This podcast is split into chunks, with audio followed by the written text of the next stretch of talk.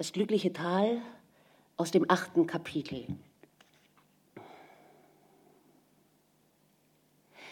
In diesen Ländern durchwandere ich alle Zeitläufe. Die Trennungen der Jahrhunderte sind aufgehoben, die alten Denkmäler werden zu Bildern des unaufhörlich Wiederkehrenden. Und die flüchtigen Spuren der Stunde sind Zeichen einer ewigen Übereinkunft. Welche Entdeckungen sind mir noch zugedacht? Geduld. Manchmal weiß ich nicht, ob ich einem Martyrium ausgeliefert wurde oder einer namenlosen Freude. Die Fülle bestürzt mich. Ich kann keine Auswahl mehr treffen. Ich irre durstig in den Weinbergen und schlafe unter Dattelpalmen, die mich mit ihren Früchten überschütten. Ich berühre alles.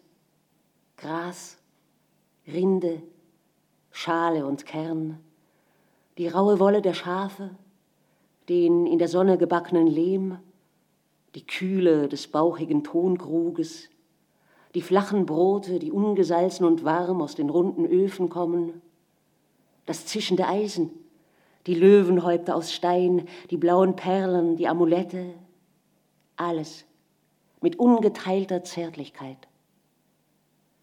Ich halte den Wind in den Büschen und neige mich über die dunkle Brunnentiefe. Die Schwere einer Felswand stürzt auf mich. Sie ist zu hoch, meine Augen können sie nicht ermessen. Ich gehe weiter. Ein Tal öffnet sich. Die Abhänge zur Linken sind von Terrassen gestreift, zur Rechten viereckige, ährengelbe Felder, eine zusammengedrängte Herde von Lehmhäusern, darüber eine weiße Moschee, gekrönt von einer blaugrünen Kuppel. Den Talausgang verschließt eine weiße Bergwand. Der Himmel ist durchsichtige, zerfließende Helle. Und ich schaue. Versunkenheit, schmerzlose Stille und höre die Sphären kreisen. Wunderbares Ineinander von Lichtstreifen, die mit dem Abend geboren wurden und durch das unbefleckte Gewölbe geistern, unschuldig wie junge Tiere, unheimlich anmutig wie Nebeltänze am Waldsaum, schnell und sprühend wie Feuerkugeln. Die Bergwand ist ein eherner Schild geworden, auf seinen Rand prasseln die Blitze der Einsamkeit. Meine ermüdeten Augen kehren in die versammelte Talnähe zurück. Da sind die Abhänge in Dunkelheit getaucht, die Terrassen erloschen, die Felder in Schlaf gesunken, die weiße Moschee, eine blasse Mondsichel. Der Nachtfrieden ist sanft wie Tau.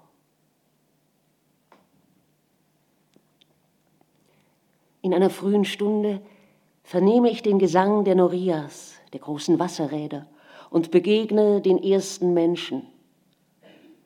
Ich komme aus der Steinwüste, aus einer langen Dämmerung. Die Sonne war eine Larve und lag unbeweglich an der Scheide zwischen Tag und Nacht. Kälte und kraftloses Licht hielten die Ebene in bleierner Umarmung. Steinwüste, das ist armes Land, worin welke Grasbüschel beständig nach Atem ringen und ihre Samen in den Wind streuen wie durstige Rufe. Zuletzt wand sich mein Weg über nackte Felsplatten, die den Rücken von Schildkröten glichen. Im Osten, wo noch immer der Sonnenball leblos verharrte, wusste ich die Welt ungeboren unter Sandfluten. So lange dauerte die Reise im Zwielicht. Mir wollte der Mut sinken. Da hörte ich von weit her, aber deutlich und unmissverständlich, das Singen großer Wasserräder. Ein Balken, der sich mühsam um seine Achse dreht, das Knarren hölzerner Speichen und gurgelnde Flut, aus der Flussströmung gefangen und in klappernde Schaufeln geschöpft emporgetragen im Schwung des mächtig kreisenden Rades, ausgeschüttet und in geglätteten Holzrinnen den Kanälen zugeführt, den Feldern, den wartenden Gärten. Ein ganzes Netz von Kanälen verteilt sich über die grünende Erde, da erklingt die Musik des Wassers wie liebliches Saitenspiel. Und die serene Heiterkeit des Morgens. Lämmer tummeln sich auf einem Wiesenstreifen, wollige Schäferhunde umkreisen die Herde, die langsam zu den Hügeln zieht. Die Hirten in großen Mänteln aus steifem Filz und die Bauern hinter dem Stachelpflug, der von einem Ochsenpaar gezogen einen dünnen Saum schäumender Schollen wirft. Zum Flussufer steigen unverschleierte Frauen hinab, den Nacken gebeugt unter dem federnden, von zwei Eimern beschwerten Joch. Andere, den Tonkrug auf dem Haupt, eine Hand in die Hüfte gestützt, wandeln auf den Pfaden zwischen Bananenblättern und überall das Gespinst silbriger Adern, so weit der Blick reicht. Auf einem entfernten Acker geht ein Mann in weißem Tarbusch und treibt mit rauen Rufen seine Esel an. Der breite Schatten der Norias bewegt sich langsam über die Felder wie der Zeiger einer Sonnenuhr. Schon nähert sich die Erschlaffung der Mittagsstunde. Die sieben Ährengarben ruhen unter einem staubigen Feigenbaum. Jenseits des Flusses, auf den Hügelstufen, liegt von kobaltnem Licht umflossen die weiße Stadt. Wundere ich mich, dass meine Augen manchmal blind werden möchten und Einkehr halten in ein regloses Mondtal? Aber bald jage ich Schakale in den Wüsten Mesopotamiens, wo die alten Kanäle versanden, die alten Dämme eingestürzt sind, die Flüsse ihren Lauf verändert haben und die Städte, die sie einst an ihren Ufern speisten, in Staub zerfielen und versanken. Ich schieße Wildenten in den Sümpfen von Birsnimrod. Ich ruhe im Schatten des babylonischen Turmes und am Morgen betrete ich die erstorbenen Gassen steige auf den zerfetzten Hügel, wo einst Burg und Tempel thronten, und halte vergeblich Ausschau nach den hängenden Gärten. Da ist die mit Gold gepflasterte Straße der Prozessionen. Gras überwuchert die Fliesen. Darauf schläft ein Hirtenknabe. Der Kopf ruht auf dem Rücken seines Lammes. Knabe Daniel, Schau auf, dass ich der Unschuld deiner Augen begegne. Ich bin schon zu lang an diesem Ort geblieben, der die sieben Wunder der Welt versammelte und die Pracht der Sünde. Einst ging der Held Gilgamesch über die Rossweiden, die Schenkel mit Erz umkleidet, und die Menschen wohnten in geflochtenen Hütten aus Stroh und Schilf. Abel hütete die Herden seines Vaters und zündete sein Opferfeuer an und bärtige Engel wachten an den Löwengruben. Aber seitdem der junge Abel erschlagen wurde, brennt das Mal des Bruderverrates auf unseren Stirnen, unauslöschliches Vermächtnis, Jakob hinterging Esau, die Elf verkauften Josef, die Heimtücke geht um im Schutz der Nacht und malt die Türpfosten rot, sucht die schuldigen Soldaten, schwärmt aus und erwirkt die Kindlein von Bethlehem, richtet die Kreuze auf, dass ihr mit keinen, dass ihr mir keinen verschont, im Namen der Gerechtigkeit, im Geiste des Erbarmens, denn wir sind alle schuldig voreinander, Hörige des ersten Sündenfalls. Knabe Daniel, schau auf, du und ich, wir wollen uns nicht fürchten. Der König von Babylon hat sein Recht verloren. Der Stein Hammurabis liegt in Trümmern. Gras wuchert in Tempelhöfen. Die Prinzessinnen schlafen neben den Schuldknechten. Die Tore der Gefängnisse stehen offen und du stiegst unverletzt aus der Grube. Fürchten wir uns nicht, fürchten wir uns nicht. Auf was? lausche ich noch. Über diesen Ruinen herrscht eine unmenschliche Stille. Und draußen weht der Wüstenwind beständig wie Flut und Ebbe den gelben Sand über die letzten Wälle. Ich muss den Staub von den Füßen schütteln. Mich hat Furcht angerührt. Welche Furcht? Vor einer längst verdorbenen, längst in Asche gesunkenen Welt? Was kümmert mich der Flammenpfuhl von Babel? Ich trete die Reise nach Süden an. Dort harren Königsfriedhöfe, Gräber bis zum Rand gefüllt mit herrenlosen Reichtümern. Es wird eine Lust sein, im Gold zu wühlen, das die Diebe genarrt hat, und die Edelsteine, Perlen, Halsbänder, Arm- und Stirnreifen durch die Hände gleiten zu lassen. Die Kette aus Lapislazuli, für die bleiche Schönheit einer Prinzessin bestimmt, unnütz wie ein Rosenkranz.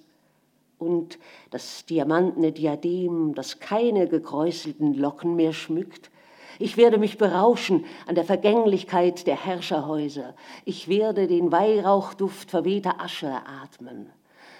Und endlich werde ich in das tote Flussbett hinuntersteigen zu den raschelnden Eidechsen und werde des Nachts die Schakale bellen hören. Im Shat el Arab wird die Reise enden in den Fiebersümpfen von Bassora. Dort stoßen im Mondschein die Fähren ab und die Perlenfischer von Kuwait entfalten die Segel ihrer gebrechlichen Boote. Ja, diese Reise wird einmal ein Ende nehmen. Eines Tages werde ich den Strand des Meeres erreichen, die Küste des Golfes von Persien, und meine Augen werden nichts mehr sehen als den runden Horizont. Dort steigen zwischen Himmel und Wasserspiegel, schräge, mit gedämpftem Licht gesättigte Strahlen auf und nieder, Leitern, Leitern der letzten Vermählung. Ich werde ruhen auf den Dächern von Kuwait und die Fische des Sultans essen. An seinem Hof, in seiner Stadt soll ein buntes Leben herrschen und Überfluss. Das Meer trägt Perlen und schillernde Nahrung an den Strand.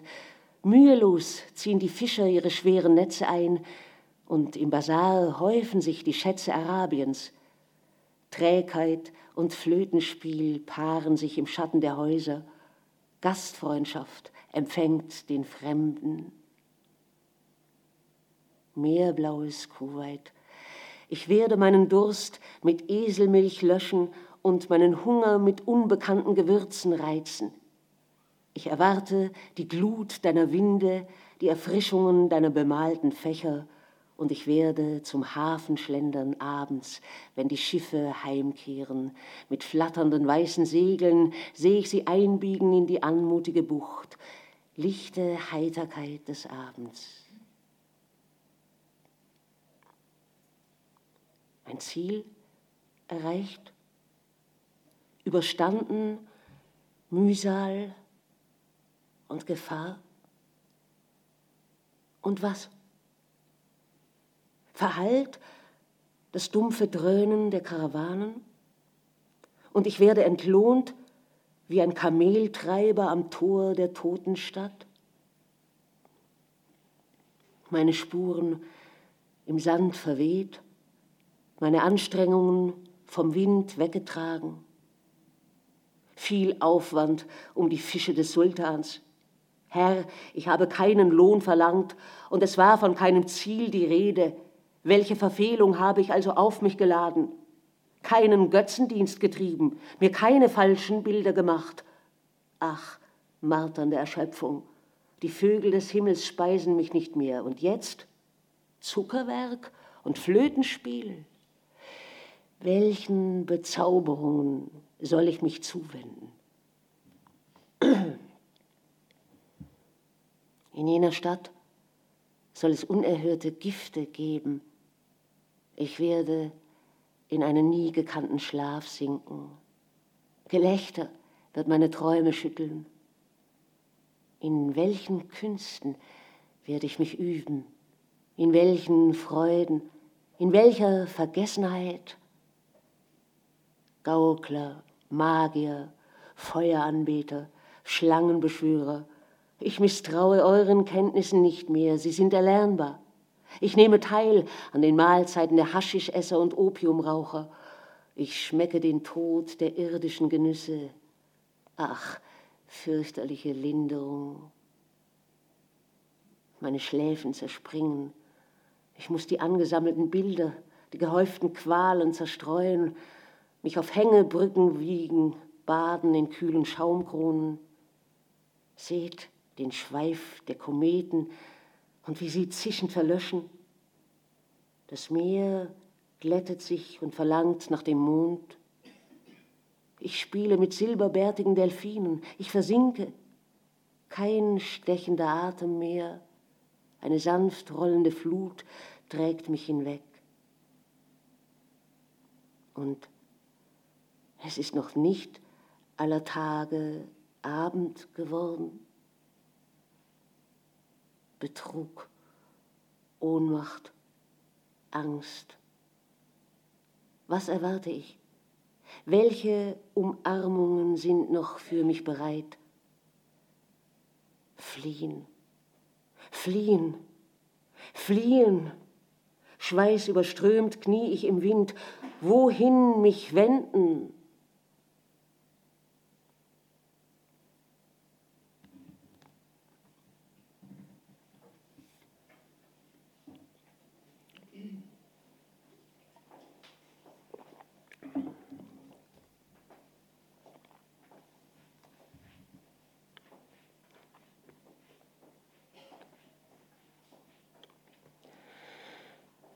Zwölftes Kapitel. Die Hand aus den Wolken. In meiner Not wandte ich mich zur verbotenen Magie. Ich versuche, mich ihrer Fähigkeiten zu erinnern. Sie war wirksam. Ich konnte wieder atmen. Aber sie heilte nicht, verwandelte nicht, befreite nicht. Sie verlieh keine Kräfte, spendete keine Freude und war gnadenlos wie Wasser und Feuer.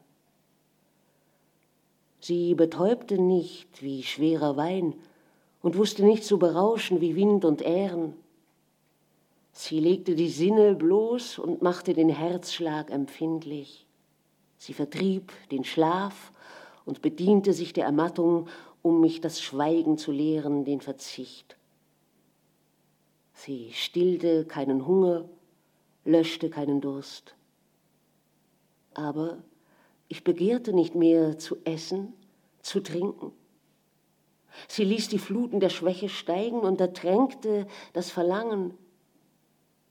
Die Seele schwebte über dem Wasser friedlich, wie über dem Todesspiegel, den kein Hauch mehr trübt. Die Magie hob die Grenze auf zwischen Tag und Nacht, obwohl die Tage glanzlos waren und die Nächte erleuchtet von kalten Gestirnen. Sie ließ die Flucht der Zeit zu, als würde sich die Zeit nie erfüllen. So fand ich einen Ersatz für den wunderbaren Kreislauf, der mich einmal entzückt hatte, und ich lauschte nicht mehr auf den Stundenschlag.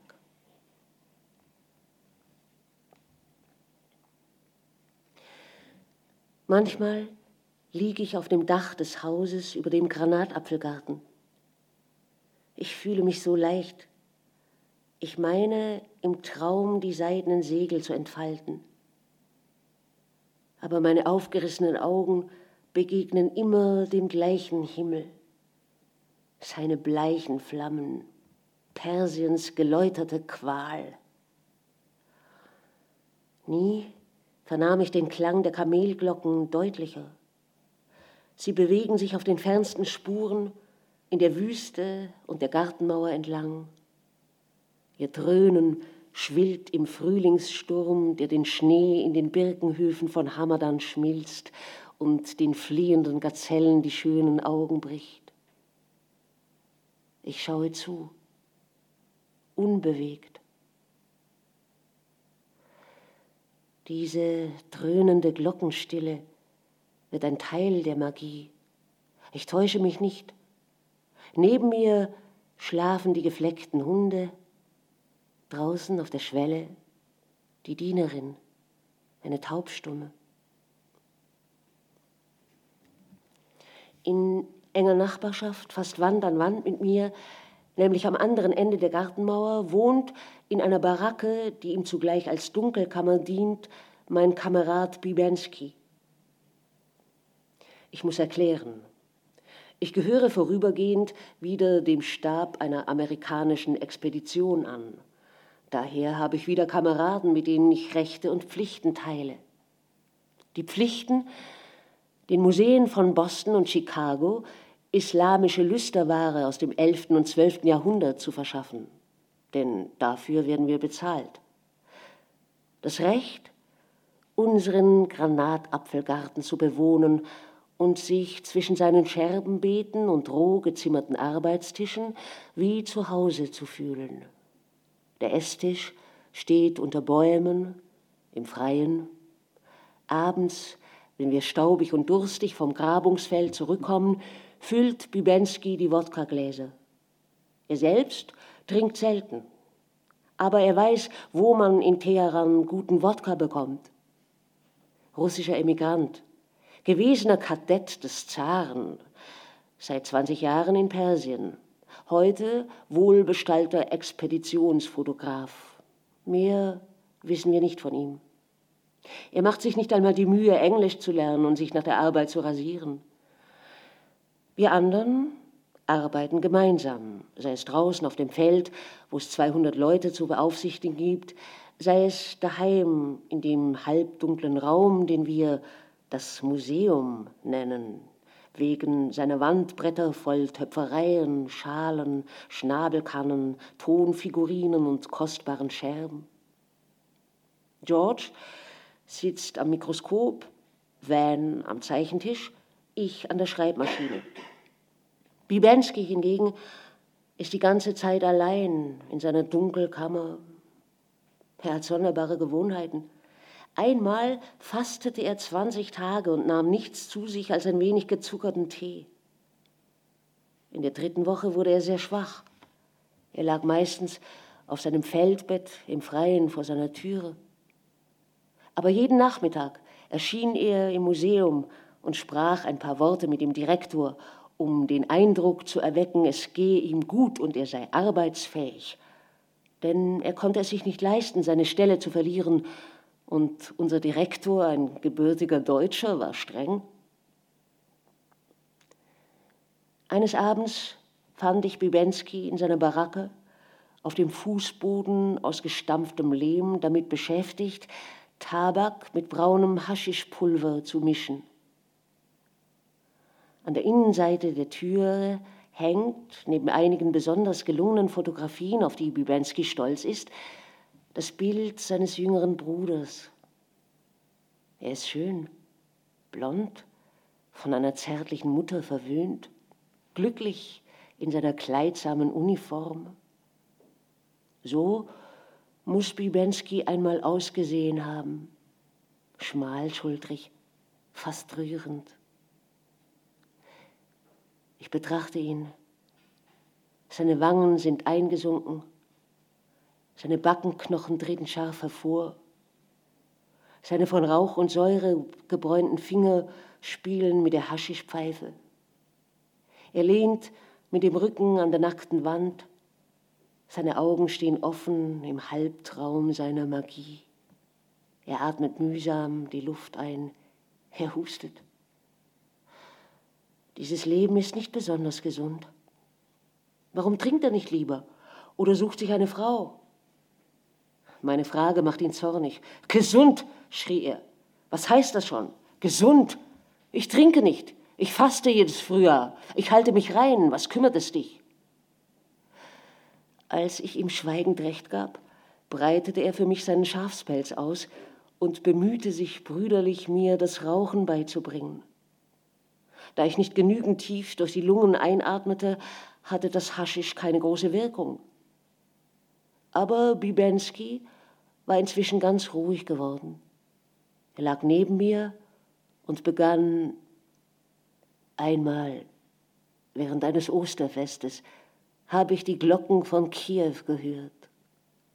Ich werde das nie vergessen. Glocken von allen Hügeln, bunte Kuppeln und weiße Kirchen über der Stadt und über dem schimmernden Fluss weit gespannte Brücken. Die Menschen umarmten und küssten sich auf der Straße. Die Kinder hatten farbige Eier. Als meine Mutter in ihrem mit drei Goldfüchsen bespannten Wagen aus der Messe zurückkam, aßen wir Osterkuchen. Er sah mich an, wie um zu fragen, kannst du es dir richtig vorstellen? Dann die Glocken von Kiew, die brausenden Glocken von Kiew. Jetzt sind sie verstummt, fuhr er fort, schon seit 20 Jahren. Aber eines Tages werden sie wieder anheben. Ja, sie werden den Tag einläuten und ich werde sie hören. Darauf warte ich. Du meinst vielleicht, ich hätte mich damit abgefunden, Fotograf auf eurer Expedition zu sein. Warum nicht? Es ist nicht das schlechteste Leben. Aber du irrst dich. Sie irren sich alle. Ich übe diesen Beruf aus, um mir die Zeit zu vertreiben und weil man Geld verdienen muss. In Wirklichkeit bin ich Kadett seiner Majestät des Zaren und nur darauf kommt es an. Vielleicht bist du zu jung, um zu verstehen, dass es im Leben nur auf eine einzige Sache ankommt. Ich antwortete nicht. Was hätte es für einen Sinn gehabt, Bibensky zu sagen, dass ich in Kiew weit gespannte Brücken über dem im Morgenlicht schimmernden Fluss gesehen habe und spielende Kinder in den Straßen, dass die Stadt Kiew lebte, dass Russland lebte ohne Glocken und ohne auf den Tag von Bibenskis Wiederkehr zu warten? Dass das Leben wahrhaftig einmalig ist, nämlich ununterbrochen und tausendfältig, an keine Stunde gebunden, über Erdbeben und Brände triumphierend, unberührt von unseren Schmerzen, unempfindlich gegen unsere Magien, die uns in einen einsamen Tod treiben.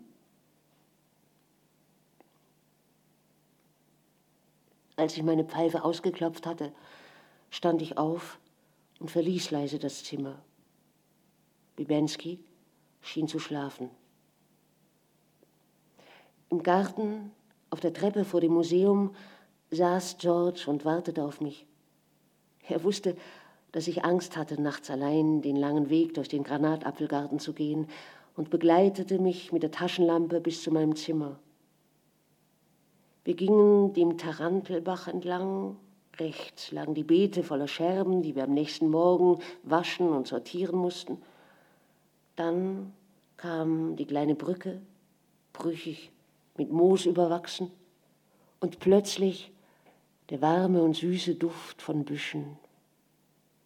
Meine der Nachtkühle geöffnete Türe, die großen Hunde kläfften im Traum, ich zündete die Petrollampe an. So lange wartete George noch. Dann blieb ich allein. Kein Wort mehr über Bibensky. Wir wissen doch alle, dass er dabei ist, sich zugrunde zu richten. Warum helfen wir ihm nicht und warnen ihn nicht? Er würde unsere wohlgemeinten Warnungen in den Wind schlagen. Still. Kein Wort über die Toten dieses Landes. In der Stadt Rages allein, deren Ruinenfelder wir ausgraben, soll der Mongole Hulagu Khan eine Million Menschen erschlagen haben. An den uralten Heerstraßen, neben den Schatzhügeln Iskenders, türmen sich die Schädelpyramiden in den Höhlenwohnungen von Jes de Chast sah ich Kinder Hungers sterben. Und nicht weit von hier, in der Festung vor den Toren der Hauptstadt, wurden heute in aller Frühe zwölf Nomadenfürsten hingerichtet. Sie waren Rebellen. Sie hatten sich gegen das Gesetz vergangen, das die Nomaden zur Sesshaftigkeit zwingt, und hatten die Waffen gegen die Regierung erhoben. Man lockte sie in eine Falle. Man forderte sie zu Verhandlungen auf und versprach ihnen sicheres Geleit. Einer von ihnen, ein Kurde, brachte seinen Sohn mit. Das Volk von Teheran äußerte sich beifällig, als der Knabe, die Anmut selbst, im grünseidenen Rock, den schweren Turban wie eine Krone tragend, durch die Straßen ritt. Die Hüter des Gesetzes verschonten ihn nicht. Er starb mit den anderen vor Sonnenaufgang. Wir haben die Schüsse gehört.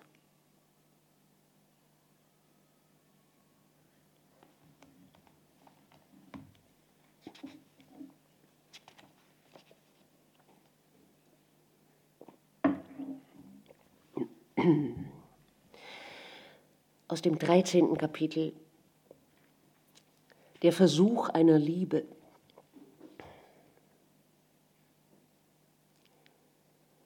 Eines Morgens erwachte ich und fand mich nicht mehr allein.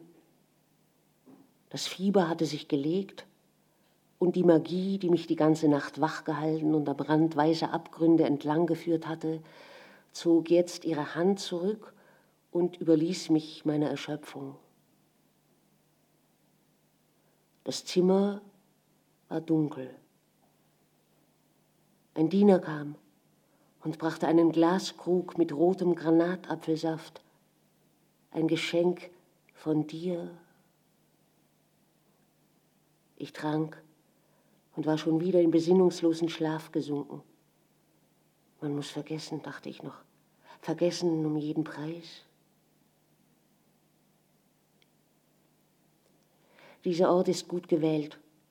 Er ist abseits, weit von der Hauptstadt, weit von den Gärten von Shimran, weit von den Säulen von Persepolis, durch einen Wall von Hitze, getrennt von allen trauernden Erhabenheiten Persiens.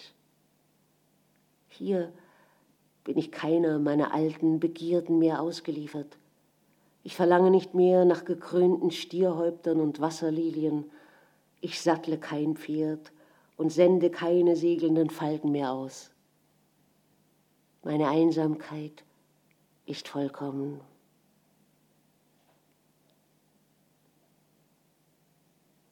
Du hast mein Zimmer betreten, Jaleh, wie ein reiches Nachbarskind, unaufgefordert, in Seide gekleidet, Blumen im Haar.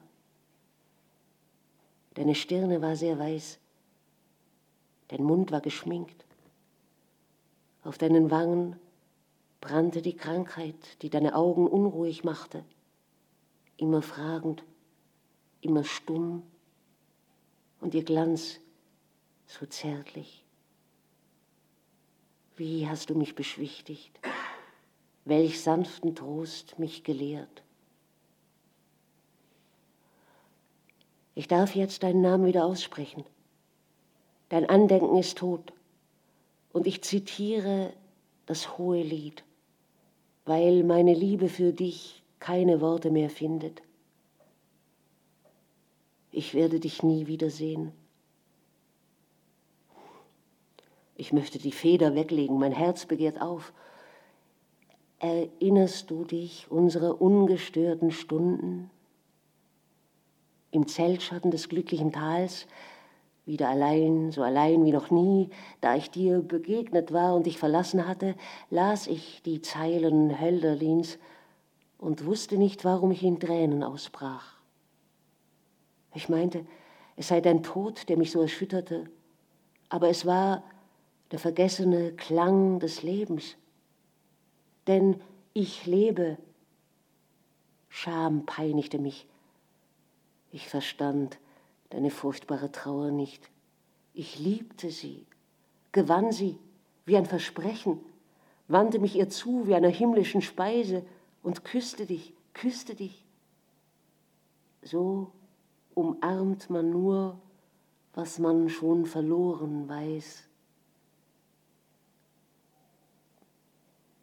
Aber du, Jaleh, welchen Trost hast du von mir erwartet, als du mich an deiner Schulter schlafen ließest? Komm, sagtest du, wir wollen Ball spielen mit meiner kleinen Schwester Sadika. Sie ist anmutig wie Echnatons Töchter. Sie ist zwölfjährig, ein Kind und schöner als ich. Komm, wir wollen diesen dunklen Garten mit den Wiesen meines Vaters vertauschen und unter seinen hohen Bäumen liegen. Komm, du hast Hunger und Durst. Ich werde dich pflegen, bis das Fieber vergeht. Komm, du fürchtest dich bei deinen Nachtfaltern und Windhunden. Komm, mein Liebling, bei mir wirst du die Furcht vergessen. Und wir lagen unter Bäumen. Ich erwachte. Welch ein schöner Morgen. Jale, siehst du die Zartheit des Azurs? Atmest du?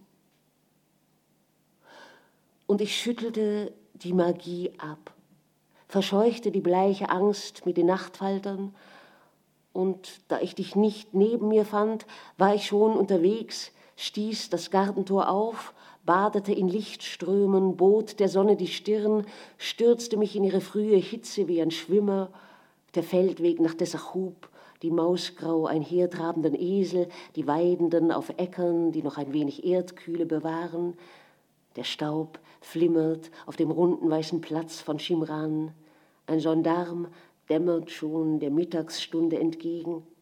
Ich aber, Jaleh, biege in deinen Garten ein und die blaue Hügelkette versinkt hinter der hohen Mauer. Zur Linken ein Teich, da kauert Sadika im leichten Sommerkleid und taucht das braune Händchen ins Wasser und winkt mir und senkt den Blick wieder, träumend, spielend die vorspringende Baumwurzel im Weg. Ich kenne diesen Weg, Jaleh, im Dunkeln und im Hellen, und ich finde dich, wie du soeben das Haus verlassen willst, stehen bleibst auf der Terrasse mit braunen, entblößten Schultern und einem Reif im Haar. Du bist blass, Jaleh, viel zu blass, als seist du schon von einem zu langen Tag erschöpft Deine Schläfen sind durchsichtig und eingesunken. Auf deiner schönen Stirn, zwischen den dunklen Brauen, eine Falte von Leiden geprägt. Komm, meine Finger glätten sie, meine Hände auf deinen Wangen um deinen Nacken sind noch kühl. Und jetzt öffnest du die Augen, sicher nur meinen Augen zu begegnen. Jetzt lächelst du, jetzt atmest du leicht an meiner Schulter. Jetzt öffnest du die Lippen und lässt dich aufheben und sinkst in das Gras zurück und streichelst mich, siehst mich schon nicht mehr, nur noch den Himmel im Laubwipfel und ich höre dich sagen, wir müssen uns trennen. Verstehst du, was ich dir sage? Heute noch. Du darfst diesen Garten nie wieder betreten ich darf dich nie wieder sehen. Kränke dich deswegen nicht. Uns steht so Verschiedenes bevor. Morgen schon wirst du unterwegs sein auf einem Maultierpfad und wirst in das glückliche Tal gelangen. Und wenn du in deiner Einsamkeit die Hände ringst und keinen einzigen Namen mehr anzurufen weißt, wenn du Not leidest und mich längst vergessen hast, wenn du am Ende deiner Kraft bist und zu sterben glaubst, dann wird dir ein Engel begegnen. Erle löste sanft meine Hände von ihrem Gesicht. Sie war weit entfernt, sie war unerreichbar, ich sah es wohl und fühlte einen unerträglichen Schmerz und verstummte. Sie sagte, die Engel dieses Landes gehen auf unverletzten Füßen Sie tragen eine Wolke wie einen Mantel um die Schultern und sind stärker als alle Magie. Weine nicht, mein Liebling. Ach, ich höre dich weinen, dort oben im Zeltschatten. Weine nicht. weine nicht.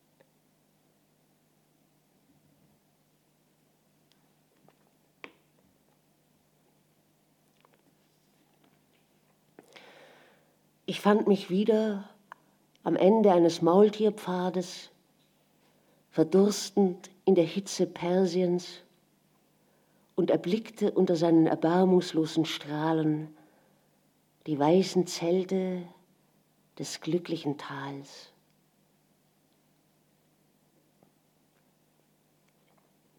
Der Engel.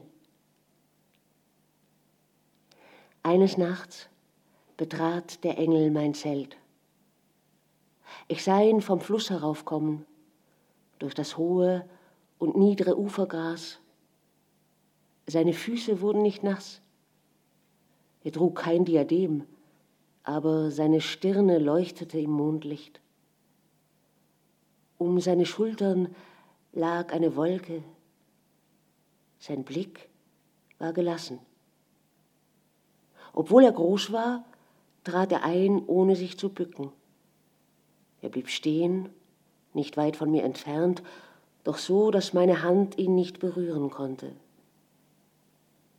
Er schaute sich im Zelt um und sah alles.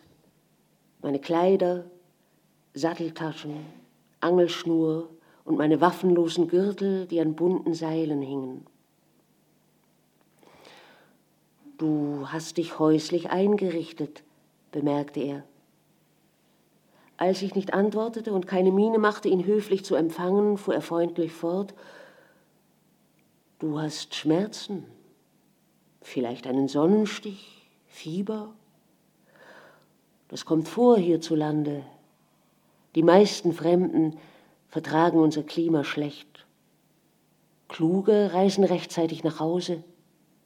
Andere, um zu vergessen, ergeben sich dem Trunk und sterben am Herzschlag.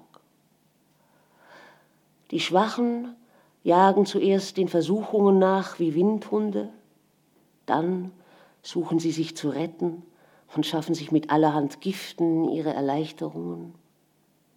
Manchmal ist es nur der trockene Höhenwind, der sie in Fetzen reißt. Oft leiden sie an Heimweh. Sie finden immer einen Grund. Das ist nur menschlich. Offenen Auges stürzen sie sich ins Verderben. Aber sag, wer hat dich bis hier heraufgeführt in dieses Tal? Es ist ein weiter Weg über Meeresarme, hohe Gebirge und durch sengende Wüsten. Mir scheint, hier herrscht eine unbekömmliche Einsamkeit, eine menschenlose Einöde. Ich zitterte. Ja, und brach bei seinen letzten Worten in verzweifelte Tränen aus. Der Engel ließ mich weinen. Dann, so schien es mir, streifte er mich mit einem Blick flüchtigen Erbarmens. Ich habe dich beobachtet, sagte er, auf den Scherbenhügeln. Wie hast du die Hände gerungen und Ausschau gehalten nach Himmelsleitern, die Abendschatten haben dich getröstet, der Schlaf dich übermannt. Zuweilen schienst du erschreckt von der irdischen Vergänglichkeit. Du hast die Arbeit von gestern verachtet und die Liebe schien dir gering, die mit eurer Einsamkeit Spott treibt und euch in Tränen badet. Und du bist aufrichtig, auf diese Weise könntest du es zum Menschenverächter bringen und dein Herz zu einem Kieselstein verhärten. Was gedenkst du jetzt zu tun? Hilf mir. Was soll ich tun? Hätte ich wenigstens die Hand ausstrecken, sein Kleid berühren können. Der Engel schwieg eine Weile. Er bewegte sich ging bis zum Tisch, auf dem ein Stoß weißen Papiers und ein paar beschriebene Seiten lagen, und schraubte die Lampe ein wenig höher. Immer die gleichen Schreie, sagte er, das Ende eurer Gebete, eurer Liebesgespräche, eurer Weisheit. Er schien ermüdet und fragte, du schreibst?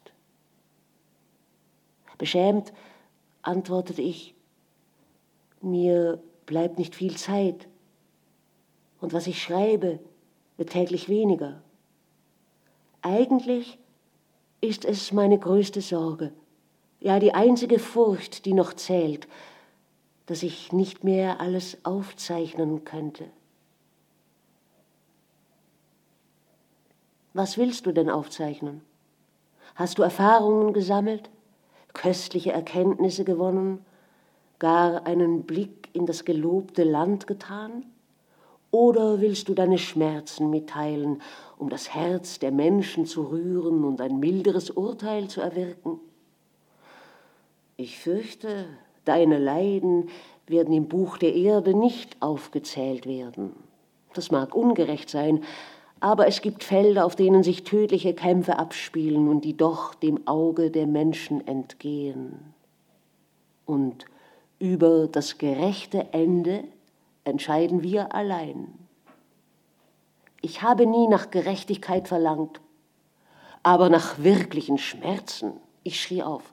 Behaupte nicht, du habest die Frage nicht gestellt, zu welchem Ende. Und wieder, als, er, als sei er leicht ermüdet, fügte er diesen furchtbaren Worten hinzu, ich bin nicht ein Hüter, ich bin nur ein Engel dieses Landes. Glaube nicht, dass ich dir einen Vorwurf mache. Aber welche Ungeduld, welch unversöhnliche, heillose Ungeduld. Er näherte sich mir, er sah mich an.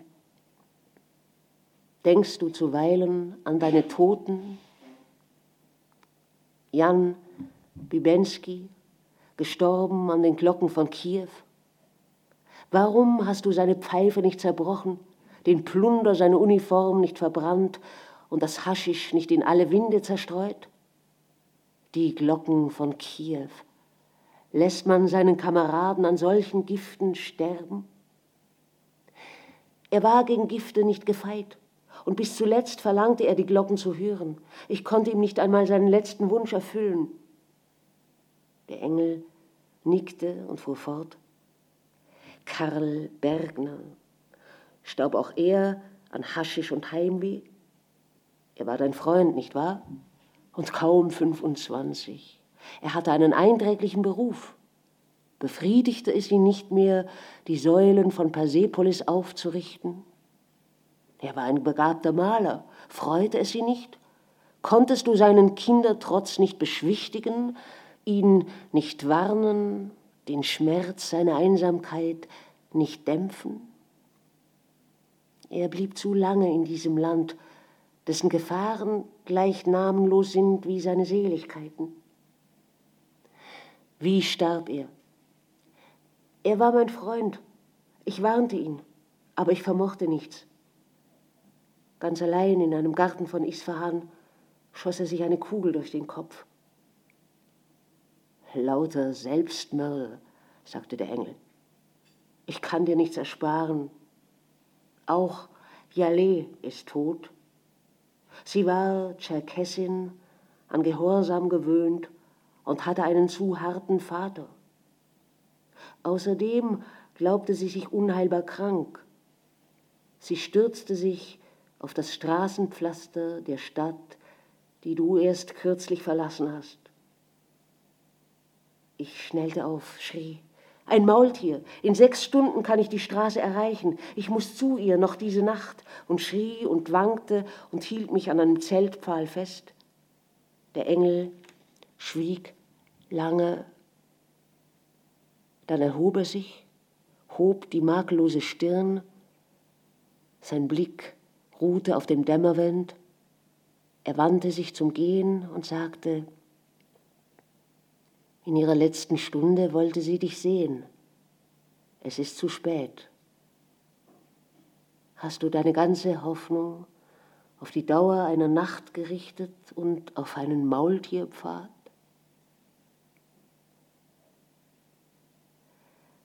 Ich sah den Engel am Flussufer sitzen, unbeweglich, seine Wolke entkleidet. In der grauen Dämmerung endlich erlosch sein mildes Licht.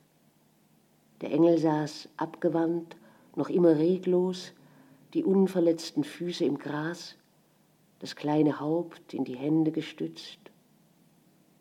Um ihn die nüchterne Morgenstunde und die persische Blöße, ein riesiger Himmel ohne Ton und Farbe und talaufwärts und abwärts lautloses Flügelschlagen.